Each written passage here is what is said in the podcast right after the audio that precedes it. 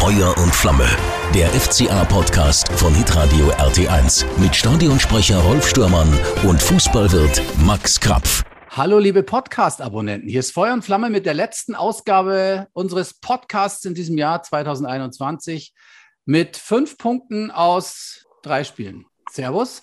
Wir machen es heute online, falls man es nicht hört. Max sitzt vor irgendeinem Gemälde das ist ein VfB Stuttgart-Trikot, sehr schön. Und äh, Tom sitzt wie immer in seinem Dachgiebel.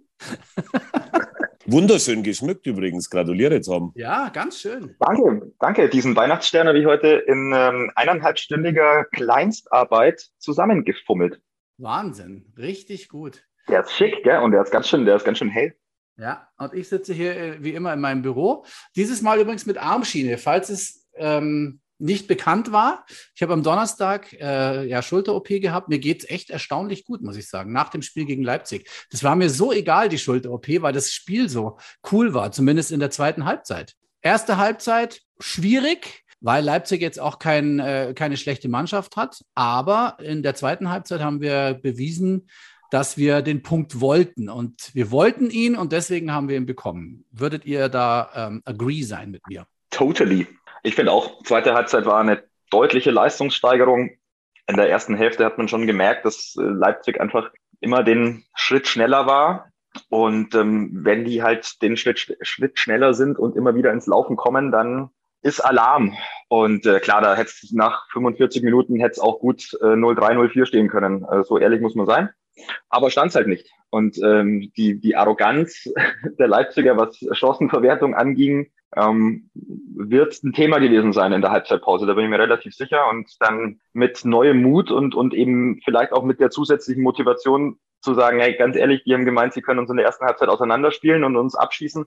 Haben sie nicht geschafft. Ähm, die werden noch mal, die werden sich noch wundern, äh, was noch passieren kann an so einem kalten Dezember Mittwochabend. Und ja, dann war das ein, war das ein verdienter Punktgewinn.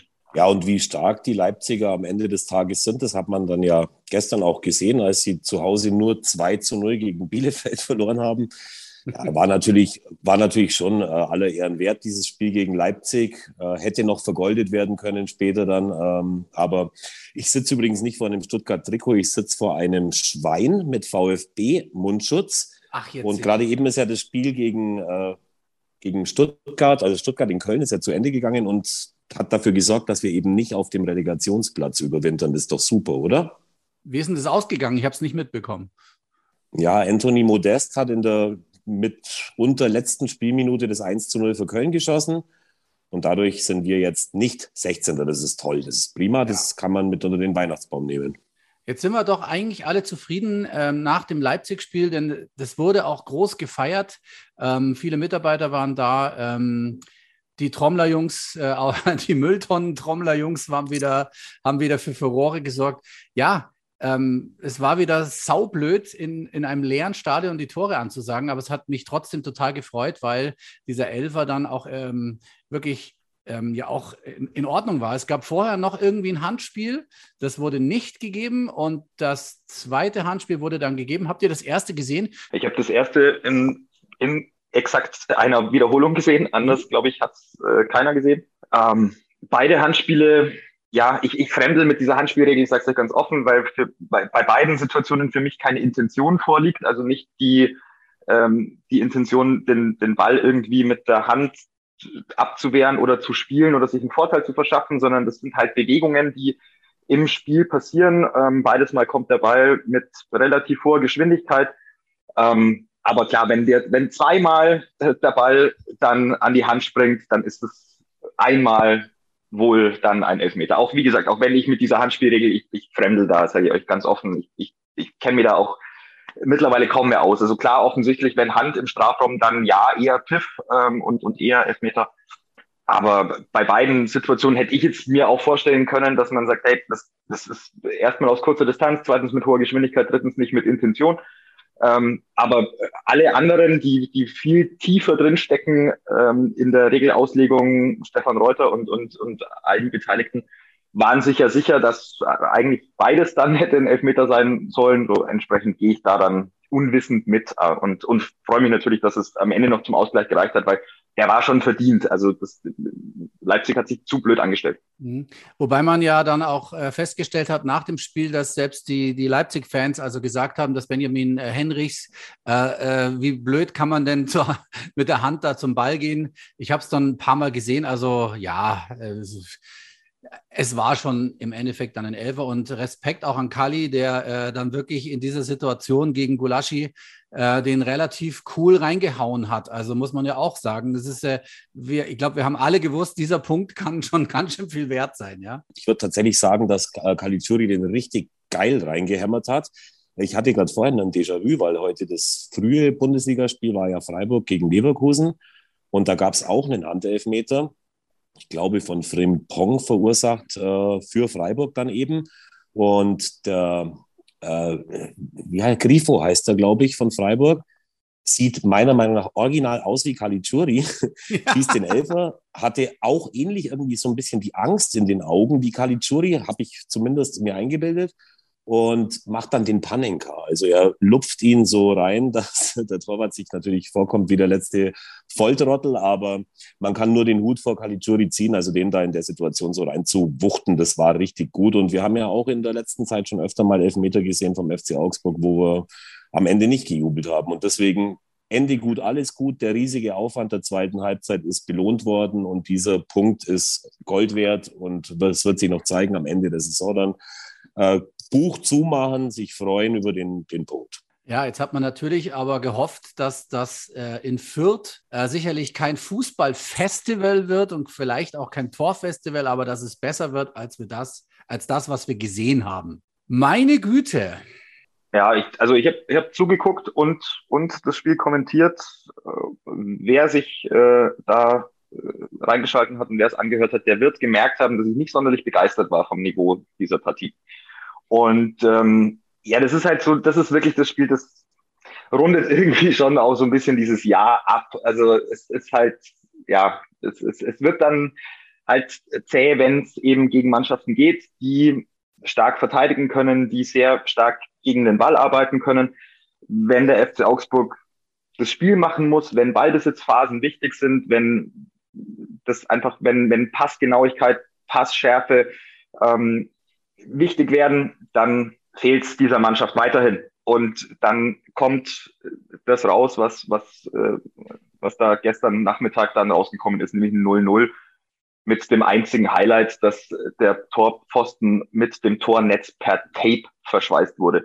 Und ähm, ich glaube, da, damit ist dann fast über dieses Spiel echt dummerweise echt alles gesagt. Ja, es war tatsächlich so. Also mich hat das sehr erinnert an die Saison 06, 07. Da haben wir zweimal gegen Rot-Weiß Essen gespielt. Die waren damals noch mit uns in der zweiten Liga, auch als Aufsteiger. Und das waren auch zwei 0-0s. Eins davon, glaube ich, am 6. Dezember 2006 oder 7, 7 wahrscheinlich. Und da hat der Sky-Reporter damals gesagt, meine Damen und Herren, es war auch im Winter, letzter Spieltag, warum sitzen Sie vor dem Fernseher? Gehen Sie doch spazieren, machen Sie irgendwas anderes. Und so ähnlich war es gestern ja auch. Also es war definitiv ein Spiel, das nicht mal Zweitliganiveau hatte. Aber im Unterschied zu damals, damals hatten nämlich beide, äh, ja, äh, wieder eine andere Geschichte. Also im Unterschied zu dem letzten Bundesligaspiel gegen äh, Fürth auch am 17. Spieltag, da hatten dann beide Mannschaften äh, neun Punkte und es wurde richtig hart dann da noch äh, die Liga zu halten. Letztendlich muss man schon sagen, wir haben jetzt äh, am Ende des Tages 18 Punkte geholt wenn ich da richtig gerechnet habe. Und wenn wir nochmal 18 holen, haben wir am Ende 36. Am Anfang war es furchtbar, um da mal äh, noch ein bisschen so einen Rückblick auf die Halbserie zu schaffen. Und es wurde dann aber immer besser. Das Viertspiel natürlich ausgenommen, aber vorher waren es lauter Spiele, die mir Spaß gemacht haben. Und äh, es ist auch gut, dass es so eng ist. Äh, bis zum Tabellenplatz 7, glaube ich, sind es nicht so wahnsinnig viele Punkte. Stellt euch noch vor, wir hätten gegen Bielefeld gewonnen, gegen Bochum nicht verloren, dann würden wir jetzt über Europa sprechen. Ähm, es ist ganz gut, dass wir auf dem Tabellenplatz stehen, auf dem wir jetzt stehen, weil die Verantwortlichen sich die Gedanken machen würden, nicht abheben und bestimmt wissen, dass einiges zu tun ist. Aber wenn die Entwicklung so weitergeht, dann äh, glaube ich, dass wir uns nicht bis zum letzten Spieltag Sorgen machen müssen. Und deswegen bin ich eigentlich nicht unzufrieden mit der Vorrunde. Ich habe mir das viel schlimmer vorgestellt nach den ersten paar Spielen. Aber woran hat es jetzt gelegen, dass das in Fürth einfach wieder gar nichts war? Ich meine, dass da jetzt äh, nicht die Top-Teams der Liga aufeinandertreffen, das war jetzt auch klar. Dass Fürth so ein bisschen Aufwind bekommen hat, war auch klar, weil die haben okay gegen Union das 1-0 da äh, gehabt und gewonnen und gegen Dortmund haben sie ja auch nicht schlecht gespielt. Ich habe mir das nochmal angeguckt. Also das war jetzt aller Ehren wert, wobei man jetzt über Dortmund ähm, als Top-Team im Moment auch äh, sagen kann, naja, hm, ich, ich persönlich habe kein Fußballfeuerwerk erwartet, aber es wäre vielleicht auch wieder anders gelaufen, wenn der, wenn der Hahn diese eine hundertprozentige Chance da auch reinmacht, ja. Ähm, der Torwart kriegt ihn noch irgendwie raus und wenn es dann 1-0 ausgeht, dann ist es so. Das war nicht so. Also, ähm, so. Der, ja, weil, also Erklärungsversuche äh, bleiben wahrscheinlich wie dieses 0 zu 0 im Ansatz stecken. Ähm, ist schwer zu sagen. Auf der einen Seite habe ich persönlich schon vermutet, dass äh, Fürth in dieses Spiel, in, der, in dem es für die Fürther ja schon darum ging, vielleicht noch irgendwie so ein bisschen hinzuschnuppern an den FC Augsburg, damit ein bisschen mehr Ambition und ein bisschen mehr äh, Risiko in die ganze Geschichte zu gehen. Das war eher nicht der Fall. Allerdings waren die Offensivansätze, die Fürth gezeigt hat, auch schon ganz okay. Also wenn einer dieser Angriffe, der bis zur Grundlinie an der Seite durchgespielt ist und dann mit einem ähm, Rückpass äh, an die Strafraumgrenze, wenn der mal aufgeht und da gab es zwei, drei Situationen, da haben sie es echt richtig manierlich durchkombiniert, dann kann es auch ehrlich gesagt ganz anders ausgehen. Und es war beim FCA schon deutlich zu erkennen, dass einfach das Spiel nach vorne eben sehr oft mal, also sehr oft auch vom Gegner abhängt. Und wenn der Gegner Raum gibt und wenn der Gegner offensiver spielt, dann gibt es einfach diese Räume auf den Außenpositionen. Dann kommt der FC Augsburg da besser und schneller mit überlaufenden Außenverteidigern dann in die Kontersituationen und, und hat die Möglichkeit dann im Strafraum einfach eine Boxbesetzung zu haben, die ein bisschen mehr Gefahr ausstrahlt als das, was dann gestern passiert ist. Und so, dann hängt so ein bisschen daran, dass der FC Augsburg sich auf der einen Seite positiv dem Niveau der Gegner anpasst, wenn es manierliche Gegner sind und auf der anderen Seite aber weiterhin auch das Problem hat, ähm, nicht das Spiel machen zu können und nicht die Favoritenrolle so anzunehmen, wenn es gegen Mannschaften geht, die faktisch auf dem Papier und auch so rein qualitativ im Kader einfach schlechter sind. Und daran wird man weiter erarbeiten müssen in, in dieser Saison, dass, dass, dass man Spiele auch auf seine Seite zieht, bei denen der Gegner eigentlich unterlegen ist und man sich nicht denkt, ja, vielleicht sind wir doch eher die Außenseiter und warten doch ein bisschen. Mhm. Was können wir denn jetzt Positives so rausziehen aus dieser ersten ähm, Runde? Ähm, ich habe mir jetzt mal so die, die Torverhältnisse auch angeschaut, dass wir ähm, mit Bayern äh, gar nicht irgendwie, in, irgendwie vergleichen können, ist eh klar. Aber wir haben die Abwehr stabilisiert, 26 Tore haben wir gekriegt. Äh, zwar nur 17 geschossen, aber 26 Tore nur gekriegt. Da ähm, sage ich einfach mal nur, weil ähm, wenn ich jetzt zum Beispiel Hertha BSC mit 35 sehe oder Hoffenheim mit 26, Leverkusen hat 28 bekommen und auch Dortmund hat 26 Tore bekommen, ähm, Fürth natürlich noch mehr mit 49. Ähm, da hat sich ein bisschen was getan. Also da ist wenigstens ein bisschen Stabilität reingekommen und äh, Felix Udokai ist ja noch nicht dabei.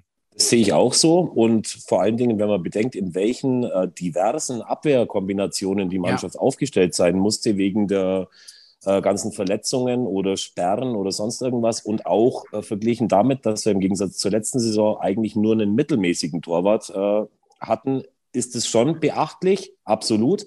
Was ich aber finde, was das Allerwichtigste ist und das Positivste, dass es Markus Weinz hier seit Jahren zum ersten Mal wieder geschafft hat, die Mannschaft zu einer äh, Truppe von ekligen Kampfschweinen zu äh, formieren. Und dass ich das Gefühl habe, dass der eine für den anderen einsteht und dass ich aus vielen, vielen Ecken gehört habe, dass die Mannschaft sich mag, dass die gerne zusammenarbeiten. Und das hatte man in den letzten äh, Jahren nicht mehr so arg. Dieses Verletzungspech, das uns die erste Halbserie heimgesucht hat, das äh, immer wieder aufs Tableau zu bringen, das ist vielleicht müßig, aber es ist halt nun mal so. Also wenn, wir, wenn uns vorher jemand gesagt hätte, vor der Saison, wer uns alles ausfällt und dass wir am Ende des äh, Tages dann doch 18 Punkte mit dieser äh, Truppe holen, dann hätten wir das wahrscheinlich so nicht glauben können. Und äh, ich war nicht überzeugt davon, dass äh, die Rückholaktion von Markus Weinz hier eine gute ist, bin es aber mittlerweile wieder, weil ihm auch die, äh, die Menschen in und um Augsburg auch viel mehr verzeihen, als es anderen Trainern vorher getan haben. Und das ist, glaube ich, seine größte äh, tat in dieser Halbserie, dass es geschafft hat, eine Mannschaft aus, äh, aus den Einzelspielern zu formen. Und das macht mir Spaß. Äh, darüber hinaus habe ich heute gesehen, Stuttgart hat nach der 60. oder 65. Minute total abgebaut. Die waren platt. Das ist uns nie passiert. Mhm. Ganz im Gegenteil, wir sind hinten raus stärker geworden. Das heißt, ja. auch da haben alle einen guten Job gemacht. Und das sind alles Bausteine, auf denen man äh, aufbauen kann. Und deswegen ist es mir, wie schon gesagt, nicht Angst und Bange vor der Rückrunde. Und was man auch äh, festgestellt hat, ähm, der FC Augsburg ist die Mannschaft mit den meisten Joker-Toren. Das heißt, was da von der Bank kommt, hat die Qualität, auch noch Tore zu schießen äh, und vielleicht die Punkte zu sichern, gell, Tom? Ja, das ist eine gute Qualität und das zeigt natürlich auch, dass die Breite im Kader vorhanden ist. Gleichzeitig sind 17 geschossene Tore halt nicht gut. So, und da hätten sie sich definitiv mehr erhofft. Was mich auch positiv stimmt, abseits dessen, dass ich hoffe, dass, dass die Offensivmaschinerie ein bisschen besser in Gang kommt und dass Flo Niederlechner und Alfred Finn Bogerson nochmal Optionen werden in dieser Saison, die tatsächlich dann auch Gefahr ausstrahlen und, und Tore schießen, weil Andi Zekiri bekommt nach anfänglich guten Ansätzen jetzt gerade nicht mehr so gut hin. Ähm, was mich weiterhin positiv stimmt, ist die Performance von Niklas Dorsch. Ähm, das, was der die letzten Spiele gespielt hat, Hut ab richtig, richtig stark, ähm, mit einer super Kommunikation auf dem Platz, mit einem wahnsinnigen Auge, ähm, quasi ohne Fehler und gegen Fürth in einem Spiel, in dem es wirklich um viele Zweikämpfe ging, eine Zweikampfbilanz von 100 Prozent. Und ähm, das ist irre. Also wenn du wirklich jeden Zweikampf, den du führst, gewinnst, gegen so eine Mannschaft, die sich alles vorgenommen hat, äh, was, was Zweikampfhärte angeht, dann ist es einfach bockstark. Und dann hat er einfach in den letzten Wochen gezeigt, dass er diese Mannschaft führen will und gezeigt, dass er sie führen kann. Dass er sie führen will, das habe ich ihm zugetraut. So selbstbewusst habe ich ihn schon erlebt. Ob er es tatsächlich kann, da war ich noch so ein bisschen skeptisch. Aber Skepsis ist verflogen, muss ich ehrlich sagen. Ähm, da, glaube ich, wächst ein ein Chef heran, den der FC Augsburg seit dem Abgang von Daniel Bayer nicht mehr hatte. Ja, das hast du gut erkannt. Übrigens mit den geschossenen Toren bewegen wir uns auf dem Niveau von Wolfsburg. Und das ist natürlich aufgrund. Aber da ist ja mein Freund Kaders, Florian Kofeld. Ja, ja, aber aufgrund des Kaders muss man ja nun deutlich sagen, ist, ist das ja gar nicht so. Ich weiß schon, also ich glaube, wir haben am Anfang ähm, halt einfach, wir hatten ewig viele Spiele, wo wir kein Tor geschossen haben und viele bekommen haben. Ihr wisst es noch, so in den letzten Minuten haben wir dann äh, drei, vier Tore bekommen. Ich weiß jetzt gar nicht mehr, welche Spiele das waren. Das war furchtbar und äh, ewig keine geschossen. Es hat ewig gedauert, bis dieses erste Saisontor von Flo Niederlechner, dieser, was war denn das? War das mit dem Kopf irgendwie oder mit dem Hintern? dieses äh, etwas seltsame Tor war dann das erste Saisontor, da kann man sich schon gar nicht mehr dran erinnern. Äh, es hat gedauert, bis wir Tore schießen. Und jetzt haben wir dann doch 17, so wie Wolfsburg. Stuttgart hat 22, Hertha hat 20. Und äh, ja, mein Gott, ich meine, selbst Union Berlin, die ganz gut hier unterwegs sind, haben auch nur 23 geschossen. Äh, was sagt ihr denn zu Hertha BSC? Das Spiel gegen Dortmund. Ja, also die, die Tore, wo du gesagt hast, hat der Zweiter von Marco Richter geschossen. Mhm. Ich gönne ihm das wirklich komplett, auch wenn es uns jetzt nicht in die Karten spielt. Ja. Ist aber halt natürlich auch irgendwie ein Baustein auf einem steinigen Weg, den Big City Club da äh, vom Abstiegskandidaten wegzuführen. Hat er sich sicher auch anders vorgestellt. Zum Thema Wolfsburg nochmal. Ich habe mir fest vorgenommen fürs neue Jahr, dass ich da Tom nie wieder drauf anspreche, aber ähm, man kann über, über Florian Kofeld sagen, was man will, aber ich bin fester Überzeugung, und zwar seit dem Tag, an dem die Frau von Waldas Ivanauskas in den 90er Jahren mal gesagt hat, wo er dahin äh, gewechselt ist oder hinwechseln wollte, man kann in dieser Stadt nicht leben. Was sind es für Spieler, die freiwillig zum VfL Wolfsburg gehen? Das sind Spieler, die versuchen, möglichst viel Geld in möglichst kurzer Zeit abzusahnen. Und es wird immer schwierig sein, mit diesem Verein eine, eine Mannschaft zu formen. Das ist irgendwann mal Felix Magath gelungen. Keine Ahnung, wie er das geschafft hat. Aber es ist wirklich, ich glaube, das ist wirklich ein schwieriges Pflaster. Also ich hätte da auch keine Lust, irgendwie äh, Trainer zu sein. Dann haben sie mit Schmatke auch noch einen, einen, einen Chef, der immer wieder rumpöbelt und irgendwie allen das äh, Leben zur Hölle macht. Zuletzt ja auch äh, Glasner, dem Trainer von Eintracht Frankfurt jetzt. der nach anfänglichen Schwierigkeiten die Mannschaft zu der Mannschaft der Stunde geformt hat. Naja, Punkt um. Ich glaube, das ist bei uns ein bisschen anders. Äh, bei uns waren es früher, wie Tom ja immer sagt, die Spieler, die es vielleicht woanders nicht geschafft haben, schon ein bisschen äh, nicht mehr daran geglaubt haben, noch eine Chance zu kriegen. Ist in Augsburg mittlerweile anders. Wir haben einen sehr, sehr jungen Kader mit sehr, sehr vielen Spielern, die noch richtig viel Wert haben werden. Also habe das beim letzten Mal das Tafelsilber des FCA genannt.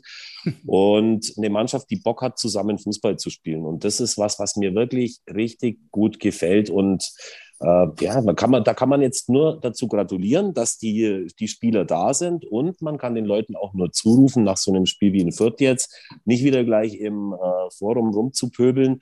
Da gibt es ja welche, die, in der, die bei manchen Spielen in der ersten Halbzeit schimpfen und in der zweiten euphorisiert sind. Lass doch der jungen Mannschaft einfach ein bisschen Zeit und lass die mal machen. Das wird alles gut, glaube ich. Ja, aber trotzdem kann man natürlich die Fans verstehen, die jetzt äh, nach dem Viertspiel sagen, es kann ja nicht wahr sein, wie kann man da nur so auftreten?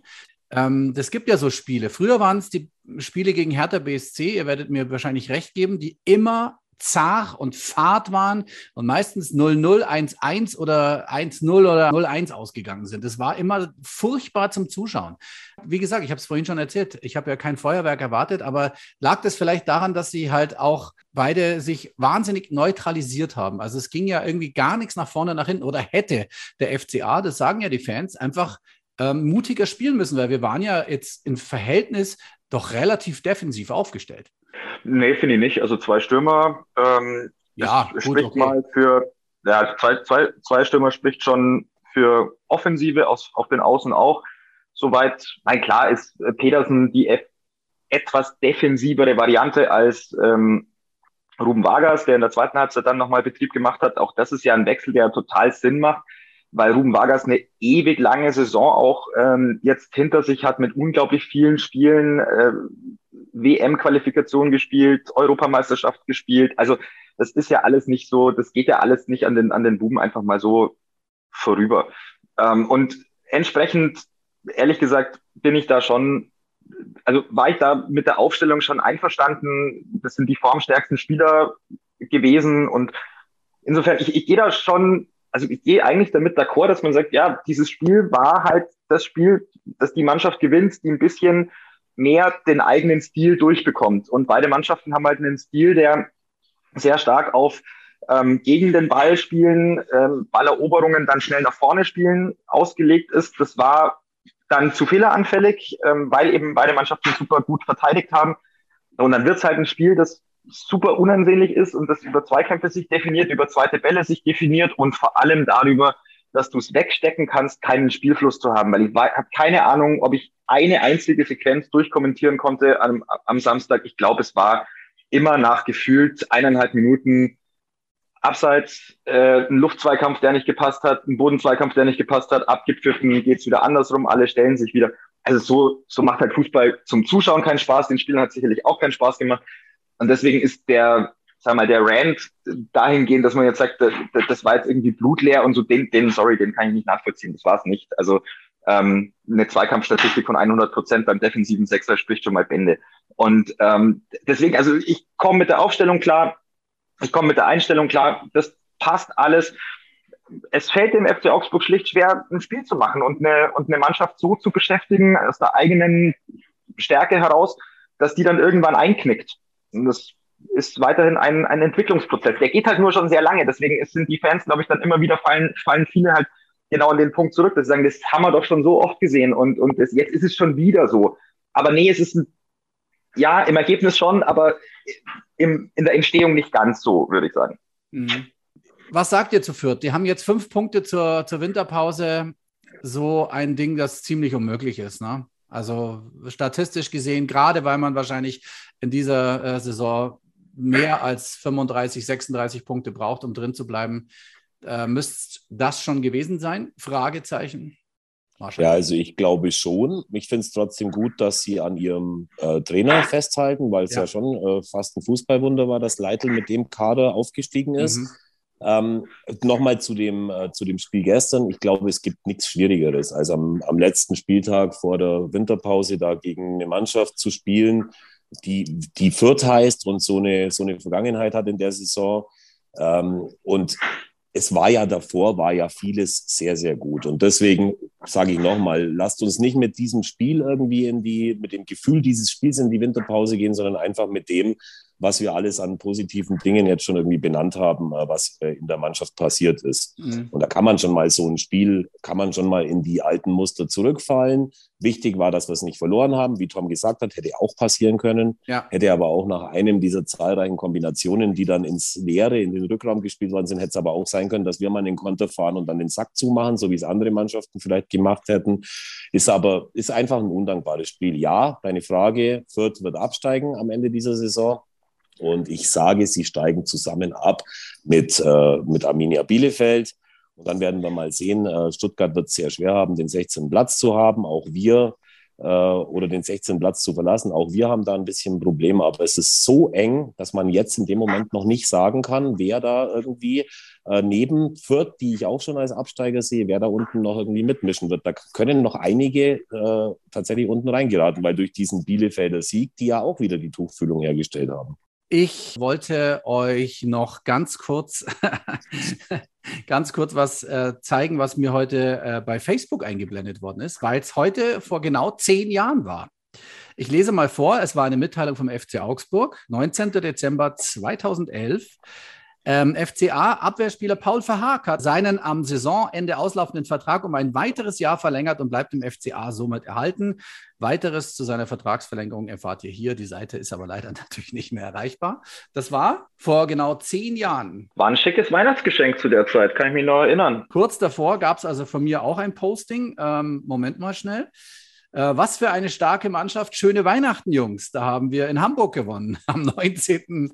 Dezember 2015. Scheint anscheinend ein gutes Datum gewesen zu sein. Ich finde es immer ganz interessant, was da so alles passiert ist in den, in den letzten Jahren. Und Paul Verhaag äh, vor zehn Jahren, ja, der ist ja dann auch nach Wolfsburg gegangen, äh, weil Max vorhin schon gesagt hat, da geht man dann halt hin, ähm, ohne Liebe zu einer Stadt, um noch ein bisschen Geld zu verdienen. Äh, ihm, glaube ich, haben wir es gegönnt und Holland ist nicht ganz so weit weg gewesen oder die Niederlande.